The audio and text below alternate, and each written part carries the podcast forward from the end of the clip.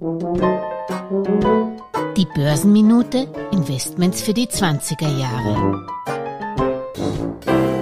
Eine Hörerin der Börsenminute stellte mir die Frage, soll ich als Pensionistin eine Lebensversicherung abschließen? Was gibt es für die älteren Frauen? Liebe Frau Leiner, dazu muss ich an dieser Stelle wieder betonen, dass mein Podcast natürlich keine persönliche Anlageberatung ersetzen kann und darf.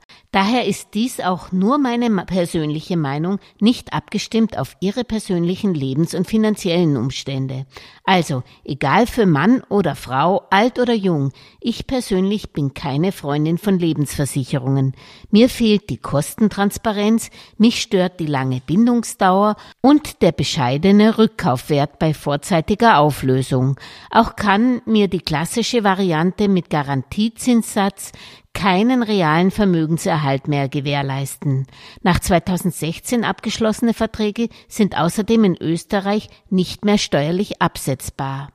Da finde ich es persönlich viel besser, eine Risikoversicherung abzuschließen, um Nahestehende im Todesfall oder auch um einen Kredit abzusichern und das übrige Geld besser in ETFs und Fonds meiner Wahl zu veranlagen, die auf den Rest meines Anlageuniversums auch abgestimmt sind, damit es so zu keinen ungewollten Überschneidungen oder Klumpenrisiken kommt. Wer sich dennoch mit einer Versicherungslösung wohler fühlt, soll sein und tatsächlich sehr lange veranlagen möchte, dem würde ich zumindest ein Mittelding, eine vorgebundene Lebensversicherung empfehlen, die natürlich keinen garantierten Zins bietet, dafür die Chance, die Inflation zu schlagen und so sein Vermögen zu bewahren. Sie veranlagt einen großen Teil des Vermögens in Fonds und ETFs.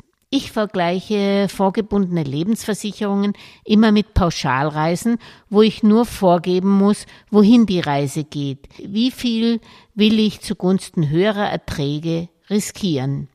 Wähle ich etwa die konservative, ausgewogene oder dynamische Variante, die mir der Berater bzw. das standardisierte Versicherungsprodukt vorgibt.